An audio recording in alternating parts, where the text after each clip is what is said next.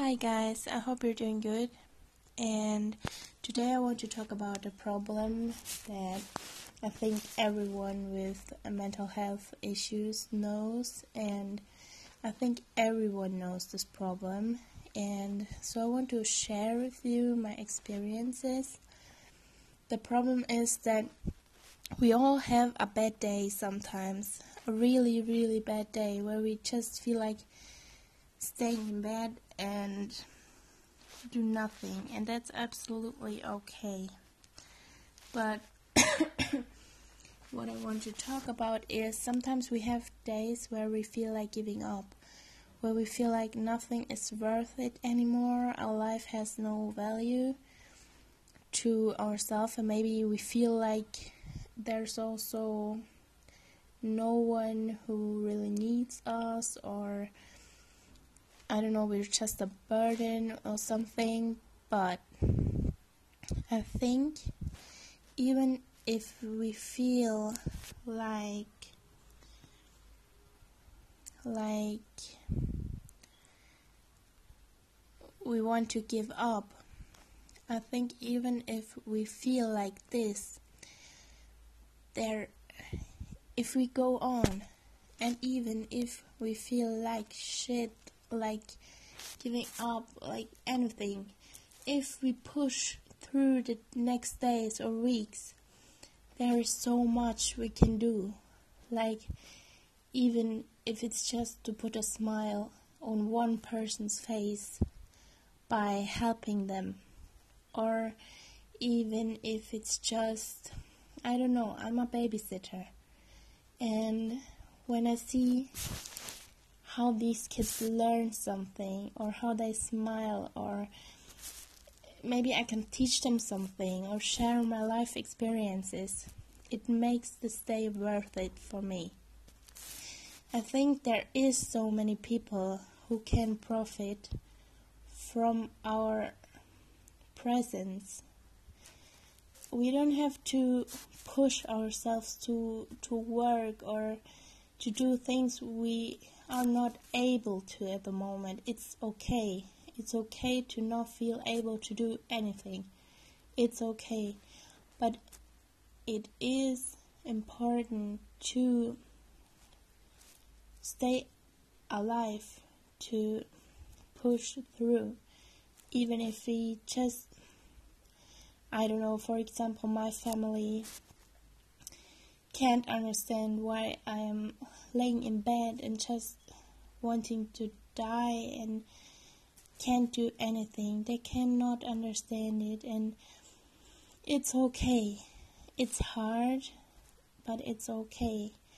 We know for ourselves that we can't do anything else at these moments, and it is okay. It's alright. We don't have to push ourselves to do anything if we can't, because mental illness is a serious illness. and even if other people can't see it or can't understand it, we feel how we feel, and that's okay. We don't have. We don't need to we don't need other people to tell us that we are sick and it's okay and whatever. It's alright and it's good if we have someone like this in our lives who can understand. But also, if no one is here, it's still okay. We can decide for ourselves. But what I wanted to say is that um, sometimes if we just do little things, really small things, if we feel able to, or even if we at first don't feel able to, but somehow bring ourselves to do something. There can be always something good in it. I don't know, like you make experiences even if this day feels like hell, even if you can't stand your body or your mind or anything, make this experience as long as you can bring yourself in any way to do something, do it. Because your life is right now. you have a mental illness or maybe you don't. Maybe there's also people maybe hearing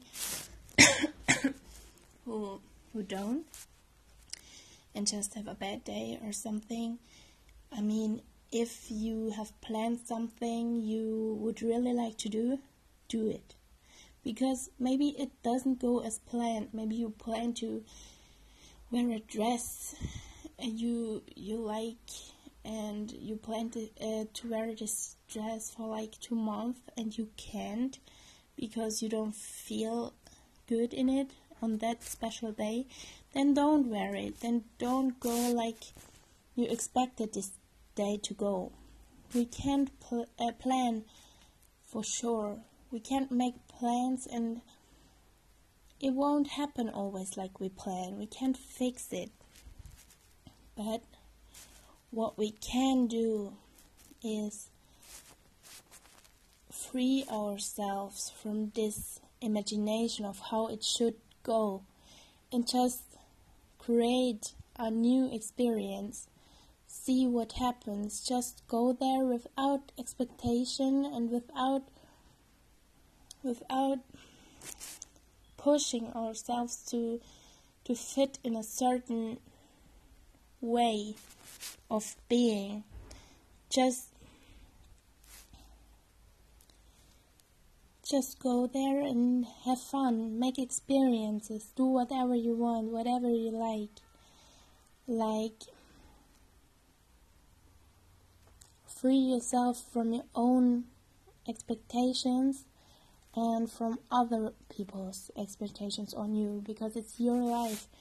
And if you have a bad day, you're still worth and still allowed to make experiences, to have fun as good as you can, to just live this day as full as you can, and just enjoy the little moments, if it, even if it's just a second you enjoy. There's one second more in your life that you had fun and that you did enjoy. So that's what I wanted to say. I don't know uh, if there's a comment function um, in this app or with these voice records. If you guys know, maybe let me also know, or maybe leave a comment if it's possible. That would be nice, and I hope you have a great day.